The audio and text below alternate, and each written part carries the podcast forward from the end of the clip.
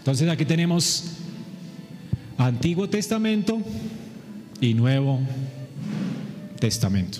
¿Ok? En el Antiguo Testamento, la circuncisión desde cuándo comenzó a ser vigente? Muy bien. Entonces, con Abraham, nosotros somos hijos de quién, según la Biblia? Hijos de Abraham, hijos de nuestro padre Abraham. Ahora, hermanos, resulta que desde el Antiguo Testamento a Abraham le fue ordenada la circuncisión. La circuncisión era la señal de entrada a la comunidad visible del pacto. Ahora, todos los que no estaban asociados con Abraham, ¿qué eran? Incircuncisos o incrédulos, paganos, se llama impíos en la Biblia, ¿no? O sea que la impiedad es estar fuera del pueblo de Dios.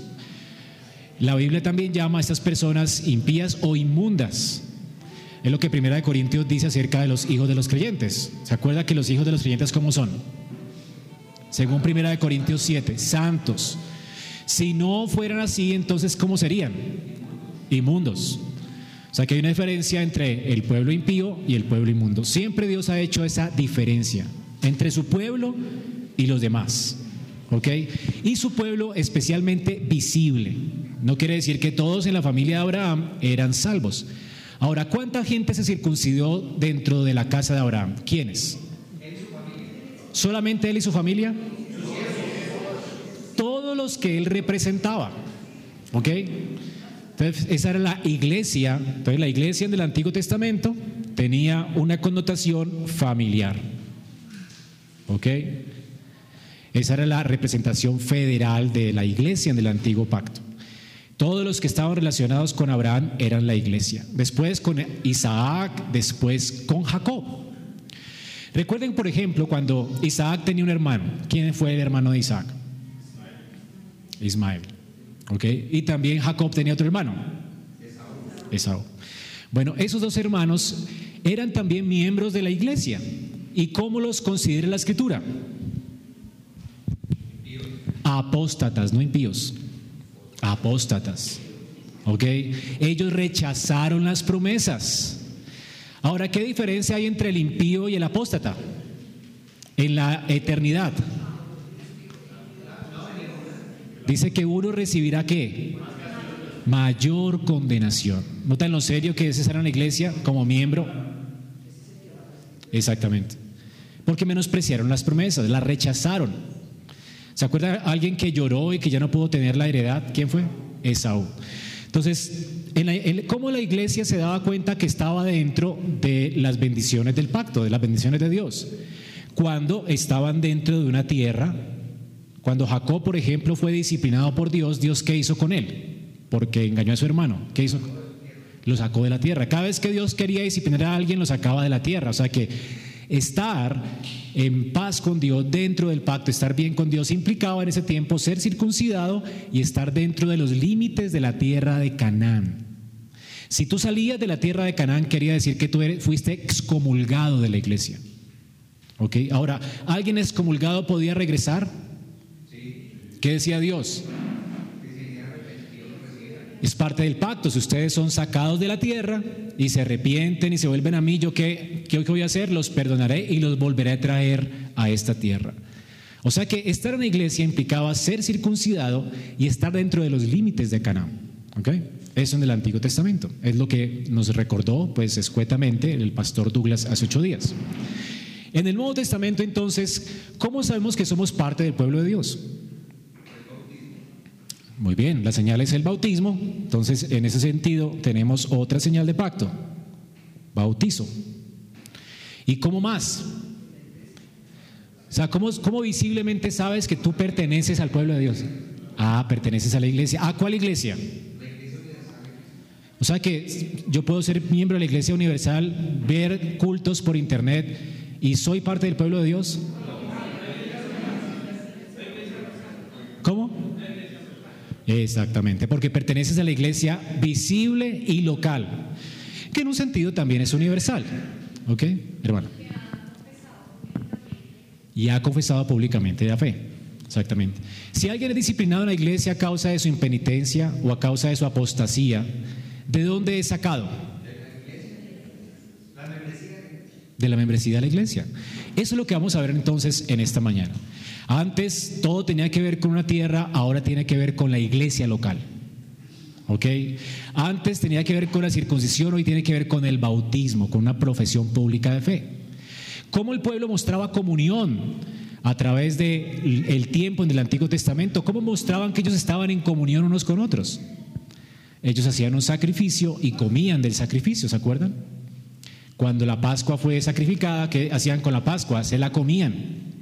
O sea que había una comida sacramental familiar que los identificaba a ellos. Nadie podía comer de la Pascua si no era circuncidado y nadie podía comer de la Pascua si no estaba dentro de los límites de Canaán. Por eso la, gente cuando fue expatriada, ¿verdad? Ellos lamentaban no celebrar esa fiesta. ¿Ok? No la podía celebrar si estabas excomulgado de la iglesia. ¿Me hago entender? Ahora, ¿cómo ahora entonces sabemos que tenemos comunión con Cristo? Por la Santa Cena. ¿Ven las diferencias entre el Antiguo y el Nuevo Pacto? Entonces, lo que quería enfatizar es lo que el pastor Douglas dijo hace ocho días, cómo la membresía de la, a la iglesia no es algo opcional, sino que es algo necesario. Debemos ser parte de la iglesia, ¿ok? Debemos tener en cuenta que todos eh, que hemos sido salvados por Cristo, somos miembros del cuerpo de Cristo, somos miembros unos de los otros y, tenemos que pertenecer a una iglesia local como miembros. Vamos a ver hoy la diferencia entre eso y, a cambiar un poquito los conceptos que tenemos de la iglesia local en esta mañana. Así que vamos a ver a través de estas clases, que van a ser seis o siete clases, vamos a ver cómo el Nuevo Testamento nos muestra eh, los conceptos de la iglesia en acción, cómo la iglesia se ve, cómo la iglesia está eh, eh, viviendo en el Nuevo Testamento. Vamos a ver lo que significa ser un miembro de esa iglesia en el Nuevo Testamento. Vamos a ver los requisitos que Dios da para que alguien pertenezca a esa iglesia en el Nuevo Testamento. Y vamos a ver cómo Dios disciplina a la gente de la iglesia en ese Nuevo Testamento. Entonces ya hemos visto el panorama general de lo que vamos a ver, ¿verdad? Ahora vamos a ver esas cosas de manera particular. Ahora, si usted quiere ser miembro de la iglesia y no es miembro de esta iglesia, después de estas clases, esas clases les vamos a tomar su asistencia. Y si usted quiere seguir entonces y continuar con su proceso y ser parte de la iglesia local, RA especialmente, entonces usted va a hacer unas clases más que van a durar dos meses que tienen que ver con nuestra doctrina. ¿Ok? Entonces, esta clase es parte de las clases que hacemos en la membresía, así que espero que atiendan y atendamos todos porque pues para toda la iglesia. Entonces vamos a ver conceptos esenciales en esta mañana, conceptos esenciales para entender la membresía de la iglesia. ¿Cuáles son los conceptos que tenemos hoy acerca de pertenecer a la, iglesia? En nuestra cultura es hedonista, está al placer, a la autogratificación y además es una cultura individualista. Casi que la fe se ha convertido en algo muy personal. ¿Cómo le decimos a la gente cuando, ah, usted ya hizo, no sé, ya tienes, tienes una relación personal con Cristo?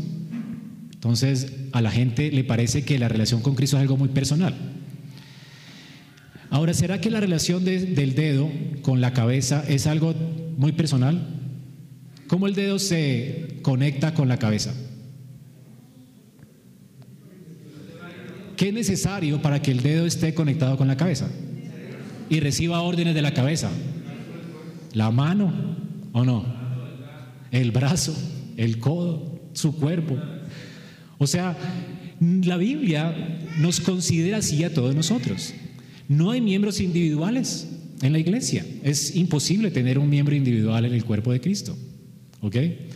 Entonces Pablo da esta figura acerca del cuerpo. Alguien es mano, otro es el pie, otro es el, y Cristo es la cabeza. La manera entonces en que nos relacionamos con la cabeza tiene que ver con que estemos conectados con el cuerpo. O sea que no existe una relación personal, es como si alguien tuviera un brazo pegado a la cabeza, se ve extraño, ¿no? Deforme. ¿Ok? Entonces no es que yo tenga una relación personal con Cristo. Tenemos sí una relación personal, pero esa relación involucra la iglesia. No existe una relación con Cristo sin la iglesia local, especialmente con la iglesia local. Y no estamos hablando aquí de la iglesia universal, aunque la iglesia local hace parte de la iglesia universal. Y vamos a ver cómo los hermanos de Westminster de nuestra confesión de fe confesaron estas cosas. ¿Ok?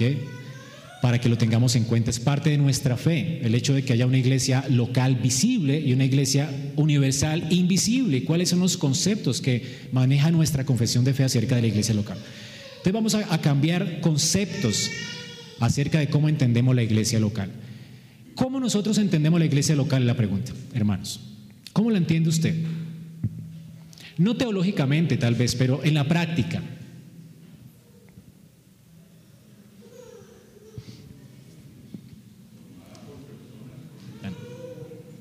Tal vez no contestes, pero la cultura nuestra generalmente, y yo mismo, me he sentido tentado a ver la iglesia así. Tal vez es un club, ¿no? Un club donde yo me afilio o me desafilio a voluntad propia, o sea, es una afiliación voluntaria, ¿verdad? Un club. ¿Será que tú ves la iglesia así como un club? Es decir, el día que eh, esté como el, club funcione de acuerdo a mis expectativas, allí estoy, me afilio voluntariamente. Y voluntariamente me voy si no están de acuerdo con mis expectativas. Pero parece que a muchos nos parece así, ¿verdad? Anita. Vamos a verlo entonces. Pero estamos hablando de lo que no es la iglesia entonces y de, las cosas que la cultura piensa de la iglesia. A veces la iglesia se ve como una asociación entonces de beneficencia también. Hay gente que viene a la iglesia porque, bueno, me ayudan, ¿Sí? Y el interés es simplemente, bueno, tal vez no lo vea como un club, pero sí como un lugar de beneficencia donde yo puedo ser ayudado. Aquí me van a ayudar. ¿Sí? Esta gente aquí ayuda, entonces voy a venir cada ocho días por mi mercado, por la canasta del amor, no sé. Porque ¿qué es una, un lugar de beneficencia? ¿Es así como ves la iglesia? Ahora, no estoy diciendo que cómo piensas de la iglesia, pero ¿cómo la ves? ¿Cómo has pensado de ella? O tal vez es un grupo abierto de personas que tienen ciertos intereses en común y vienen semanalmente a compartirlos. ¿Es así como ves la iglesia? Pues sí, chévere compartir con los hermanos, pero ya. O tal vez como una estación de servicios. Usted ha visto la, gasolinería, la, que va la gente a la gasolinería. A echar gas, a tanquear. Entonces hay gente que lo ve como una estación de servicios y tal vez hasta una estación de servicios virtual. Entonces la gente está en internet, ¿verdad? Disfrutando el culto y piensa que eso ya tanqueé, ¿sí? Estación de servicios virtual, ya tanqueé mi tanque emocional y ya tanqueé para la semana. O vienes a tanquear cada domingo y te vas.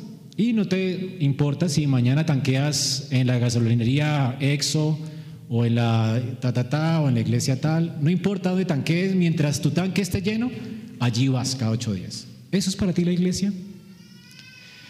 Ahora, es también vista muchas veces como un taller. No, aquí me van a arreglar la vida. ¿Sí? Un taller de mecánica, ¿no?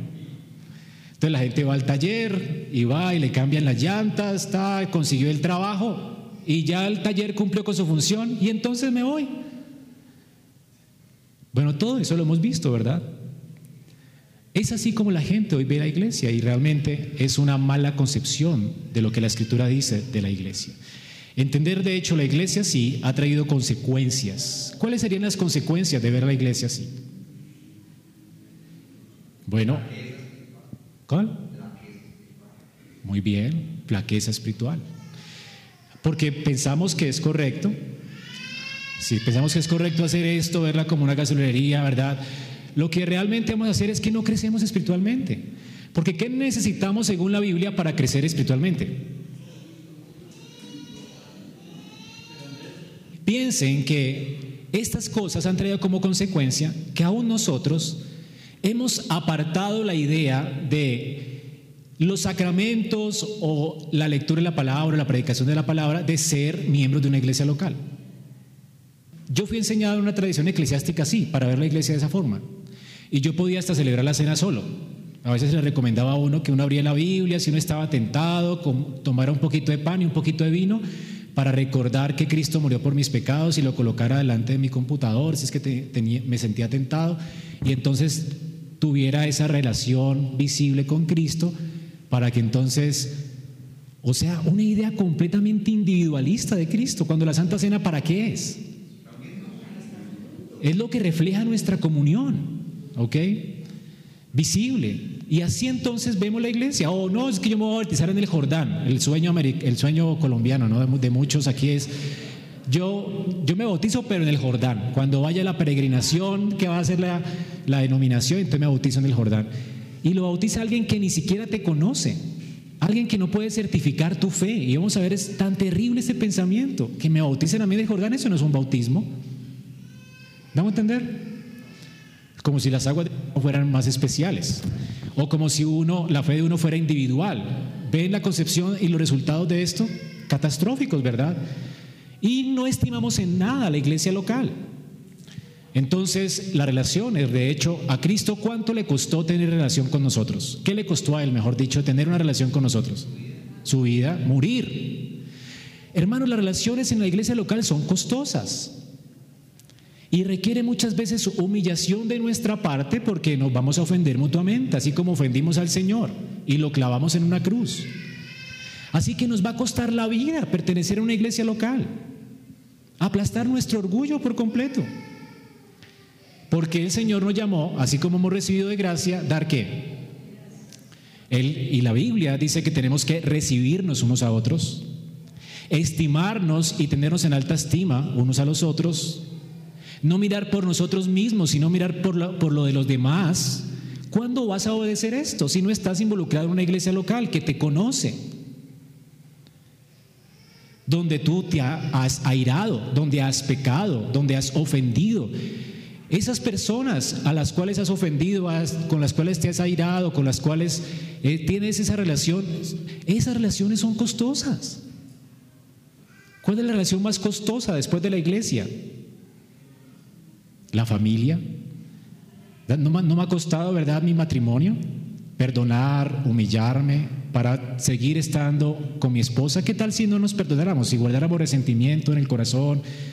O sea, un hogar se destruye, ¿verdad? si no se habla, si no se dialoga, si no se resuelven los problemas, si no confesamos nuestros pecados, si no nos perdonamos. ¿No es esto lo que debería ser la iglesia también como familia? Ahora, entonces, hermanos, ven la importancia de pertenecer, de ser miembros de una iglesia local. Ahora, los cristianos también no integran su vida a la iglesia. Parece que eh, la iglesia se tratara solamente del culto del domingo, como decía William, de ir a la iglesia para calmar la conciencia. Y solamente tenemos relación de domingo, ni siquiera relación, porque vienen aquí y salen corriendo. Y esa es la concepción de la gente. Ya, viene el culto y hay que salir a hacer otras cosas. Hay que salir a hacer otras cosas. O sea, ¿acaso no vienes a relacionarte con tus hermanos? Hermanos, esto es lo que nosotros hemos entendido como iglesia y lastimosamente es algo antibíblico y que ofende a Dios. Entonces, los cristianos dan por sentado que la costumbre, aún de ausentarse de los cultos, es una costumbre buena. ¿Y qué dice Pablo en la Biblia? Es una mala costumbre. O sea, no está bien. Porque el Señor te está extendiendo las manos y se está invitando a participar de su familia. Y tú no estás viniendo. Y entonces se te hace opcional venir o no el domingo. Si te sale una mejor opción, un paseo o algo así, entonces tú dejas de asistir. Y se te hace natural. Porque es así como vemos la iglesia, como una estación de servicio, es un club. Pero hermanos, esto no es un club. Realmente la iglesia es parte de un imperio. ¿Saben qué es un imperio? Ok. Entonces, a la, iglesia nos hacemos miembros por voluntad. Sí, en un sentido, porque Él cambia nuestro corazón y, voluntariamente venimos, ¿verdad? Pero en otro sentido no. ¿Tú naciste en qué país? Bueno, todos somos aquí colombianos, ¿verdad? ¿Tú eres colombiano por voluntad propia? Ah, ahora, sí, en un sentido. Pero el día que naciste, ¿qué te hicieron? Eh, ahí te colocaron tu nombre de colombiano. Ahora, ¿te lo puedes cambiar? ¿Puedes renunciar a tu nacionalidad e irte a otro país? Sí, ¿verdad? Como lo hizo Esaú con la iglesia. ¿Me entienden? Esaú ya no era judío. ¿Ahora qué era?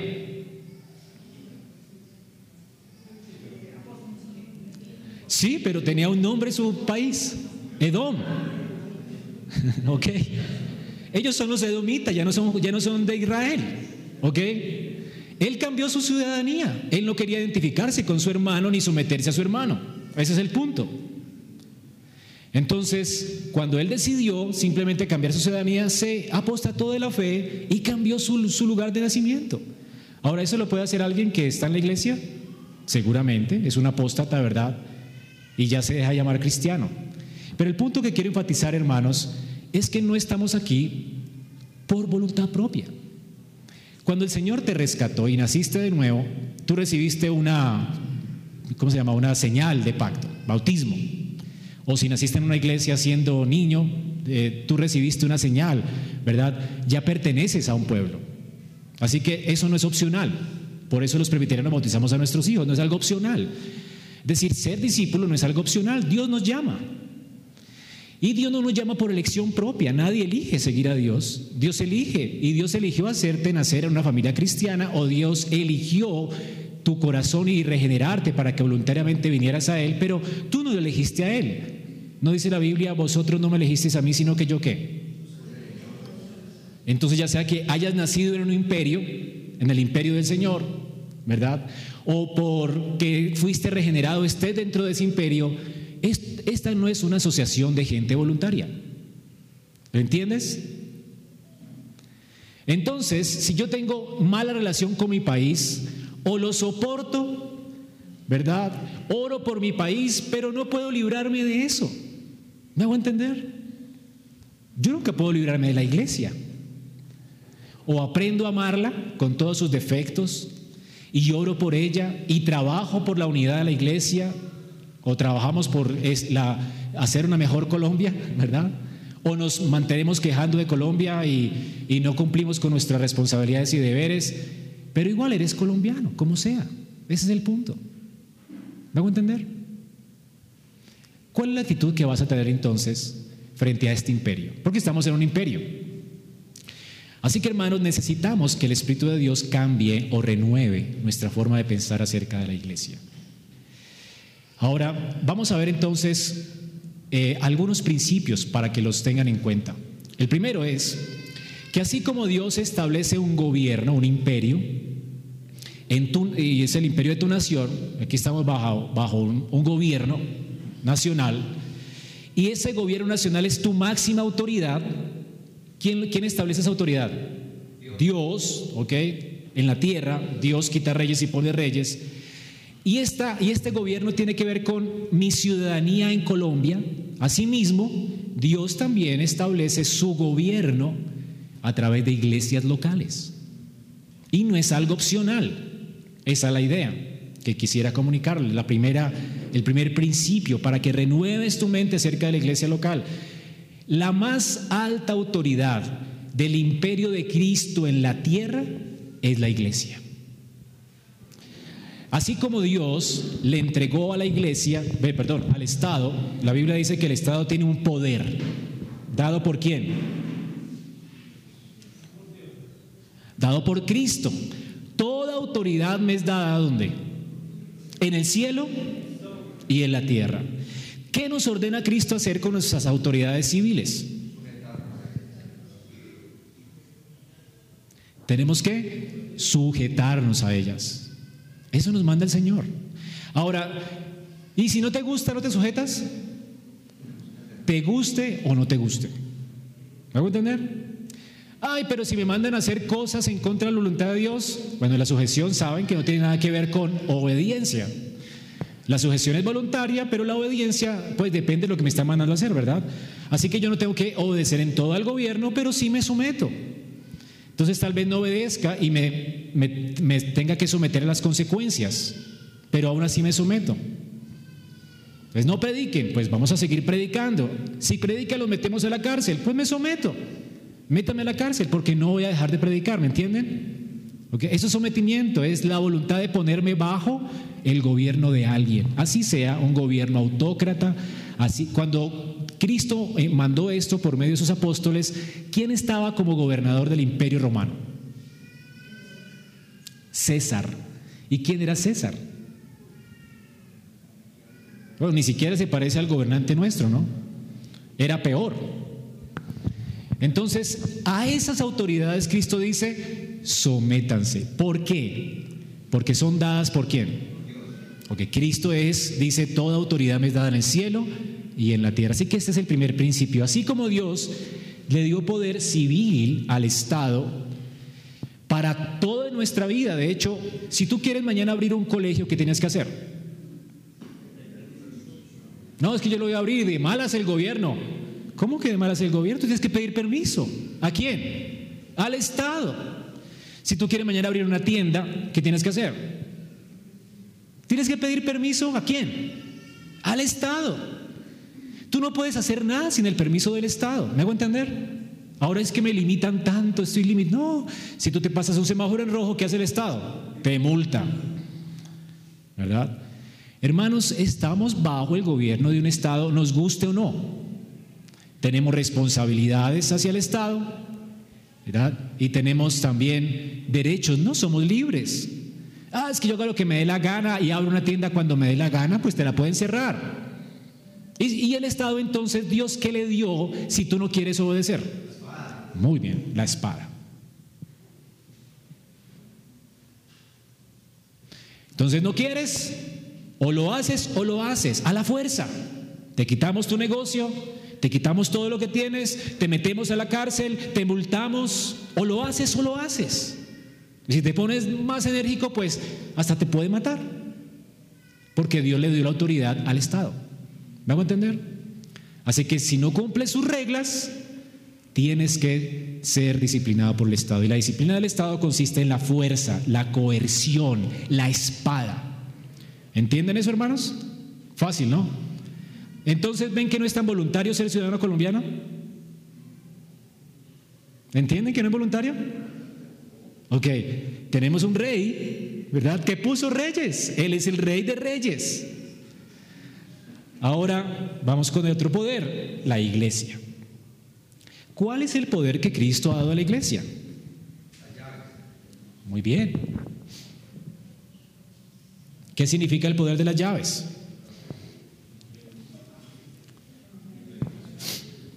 La iglesia es la que certifica si tú realmente eres un ciudadano del reino o no. Ese es el poder de las llaves. Abre la puerta a través del Evangelio a los que se arrepienten y creen y cierra la puerta a los impenitentes. ¿Y ese poder a quién se lo ha dado Dios? A la iglesia. ¿A cuál iglesia? ¿A la universal? No, a la local. Si están dos o tres reunidos, ¿verdad? Dice, en medio de ustedes, allí yo estoy, como eh, diciendo el Señor, yo estoy en cada iglesia local donde hayan oficiales y si los oficiales toman una decisión de expulsar a alguien, el Señor lo toma en cuenta, porque para eso le dio las llaves, ¿verdad? Y si el Señor, y si esas personas reciben a alguien a la iglesia, pues son recibidas y Dios se las toma en serio. Y Dios las va a disciplinar. Así que Dios se toma en serio cuando los oficiales de la iglesia reciben a alguien o expulsan a alguien. ¿Me hago entender? ¿Cómo son llamados los oficiales de la iglesia en la Biblia? ¿Cómo Pablo dice de él mismo como predicador? ¿Él es un qué? No. Bueno, sí ministro en el sentido de un siervo, pero eh, ministro es igual a siervo, pero él tiene una palabra más contundente que tiene que ver con el poder. No solamente, sí, apóstol, pero hay una palabra que él dice, nosotros somos embajadores. Un embajador que es un oficial del Estado. Ahora, un oficial del Estado, ¿dónde? ¿Dónde? En otra nación. Hermanos, la iglesia, la iglesia de Cristo es un imperio que no es de esta tierra, ¿ok? Es un reino que no es de esta tierra. La Biblia dice que somos como en esta tierra, extranjeros y peregrinos. Así que este no es nuestro hogar, ¿ok? Mientras estamos de paso aquí, ¿cuál es nuestra embajada? La iglesia local. ¿Y quiénes son sus embajadores? Los ministros de la iglesia. ¿Entienden? Hermanos, esta es la embajada. Entonces, ¿qué función cumple la embajada en la iglesia? ¿Ve qué, función cumple la embajada de un Estado?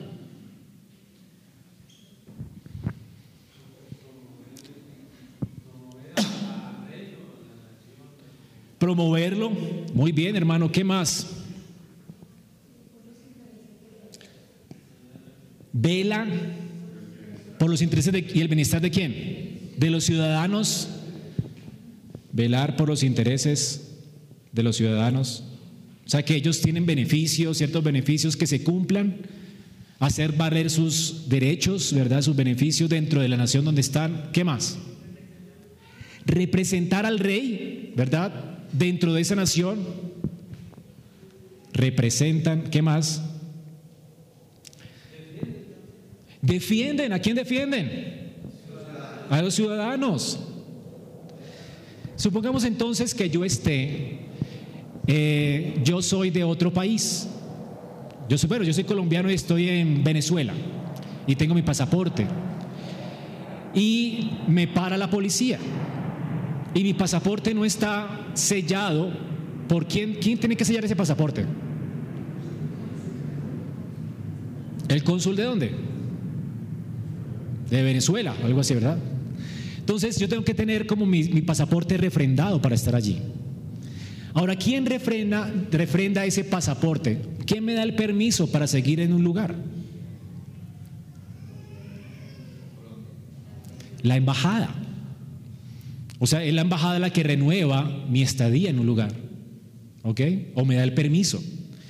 Ahora, yo mismo no puedo hacerme ciudadano de Colombia por voluntad propia, ya vimos eso.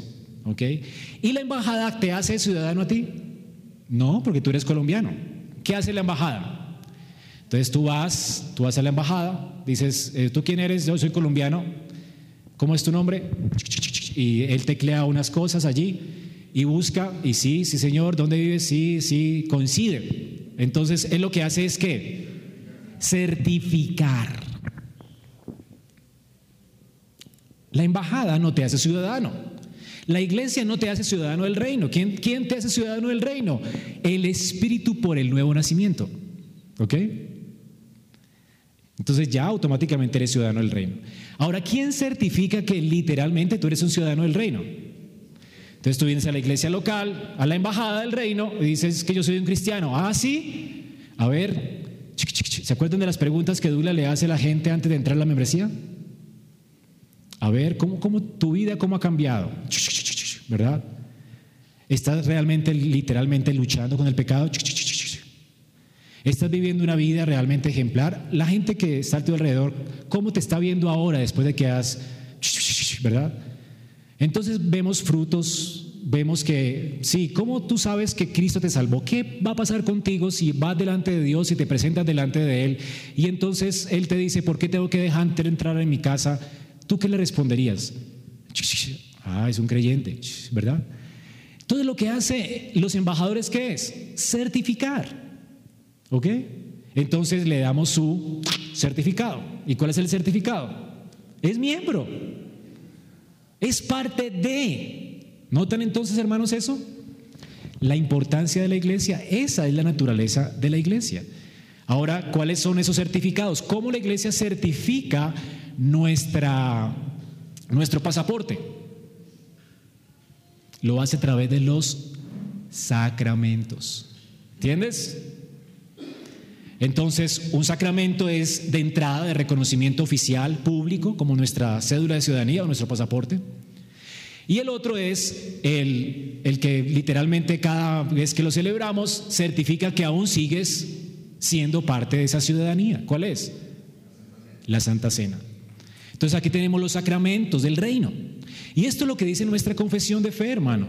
La confesión de fe de Westminster aclara entonces que de eso se trata la iglesia. La iglesia, en primer lugar, dice la confesión, es católica, universal, invisible. Así que no, uno no puede decir, ah, yo soy parte de la iglesia universal, porque esta no se ve.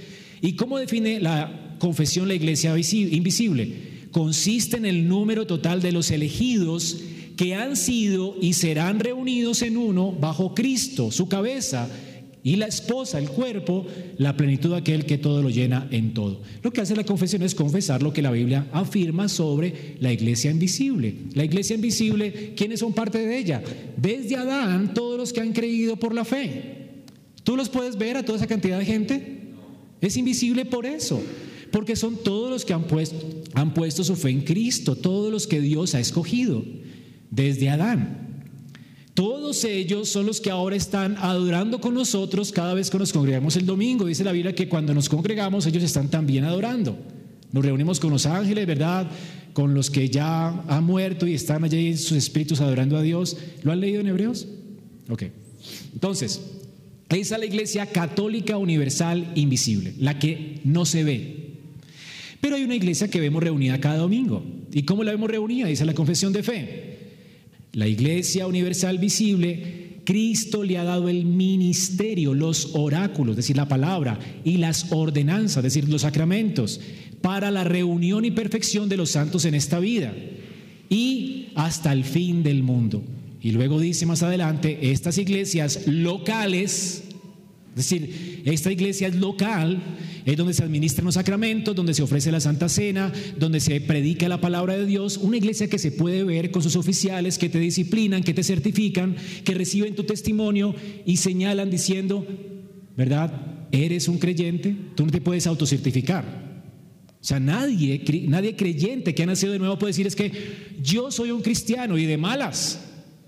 A ti te tienen que reconocer y es la embajada la que te reconoce. Si a ti nadie te reconoce, tú no eres un cristiano, así de sencillo.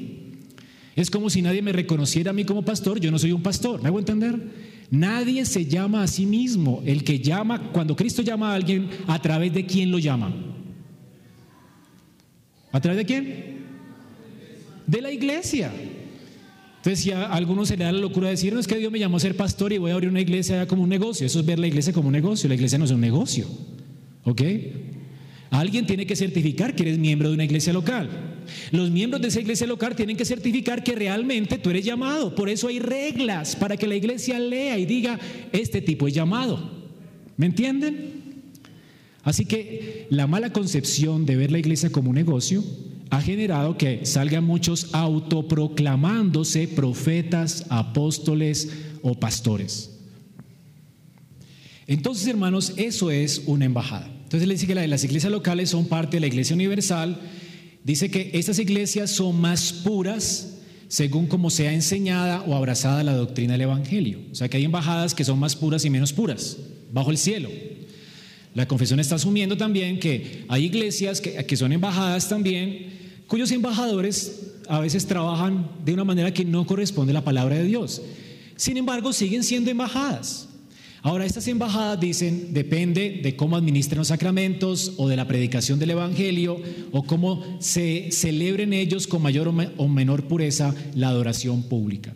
Así que como la confesión de fe dice que podemos identificar una embajada saludable o no saludable. Bueno, si administra bien los sacramentos, si predica el Evangelio efectivamente y si tiene una adoración conforme a la palabra de Dios, sin inventos, sino en espíritu y en verdad. Entonces ven que la confesión de fe afirma entonces la realidad para cambiar nuestra mente de la o la necesidad de que exista una iglesia local visible.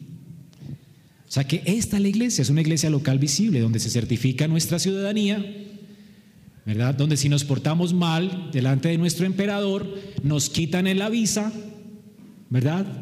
Y nos entregan a la nación extranjera, eso es entregarlo a Satanás, y para terminar, quisiera que vieran este texto bíblico, 1 Corintios 5, del 6 al 13.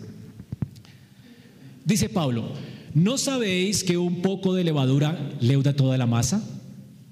Limpiaos pues de la vieja levadura, para que seáis nueva masa, sin levadura como sois, porque nuestra Pascua, que es Cristo, ya fue sacrificada por nosotros. Está hablando acerca de la reunión, el culto, y cómo ellos deben de sacar la levadura del culto porque ellos son la masa, ellos son esos granos de trigo amasados, purificados por Dios en el horno de la prueba. ¿Ok? Entonces, si hay levadura en, ese, en, ese, en esa harina, ¿qué hay que hacer con ella? Dice Pablo, hay que sacarla. Y luego dice más adelante en el versículo 2 y 13, os escribí que no os juntéis con ninguno que llamándose hermano fuere fornicario o avaro o idólatra o maldiciente o borracho o ladrón, con el tal y aún comáis. ¿Por qué? Dice Pablo. ¿Qué razón tendría yo para juzgar a los que están fuera? Dos palabras importantes, fuera. Pablo dice, no hay razón para que la embajada juzgue a los que están fuera, porque no son ciudadanos. ¿Me entienden? Una embajada en un lugar, en una nación extranjera, no puede juzgar a los de esa nación. ¿Me hago entender? No tiene autoridad sobre ellos. Ellos están bajo la potestad de quién espiritualmente? De Satanás. Por eso cuando sacamos a alguien del reino y, no le, y le negamos el acceso al reino, estamos entregándolo a quién? A Satanás, que es el que tiene el imperio del dominio del pecado. Ahora, entonces hay gente que está fuera, que está bajo el imperio de Satanás. Y Pablo dice, no juzgáis vosotros a los que están dentro. Hay gente que está fuera y hay gente que está dentro. Y Pablo dice, quiten pues a ese perverso de entre ustedes. Sáquenlo fuera. Sáquenlo, dejen dónde? Fuera. Entréguenlo a Satanás. Esta es la idea de la disciplina eclesiástica, ¿me entienden? Ahora, noten que la Biblia hace una diferencia entonces entre los que están dentro y los que están fuera. Y los que están dentro reconocen quiénes son parte. O sea que tuvo que haber algo público donde todo el mundo sabía quién estaba dentro y quién estaba afuera. ¿Por qué digo esto? Vamos más adelante, 1 Corintios 14, 24 y 25.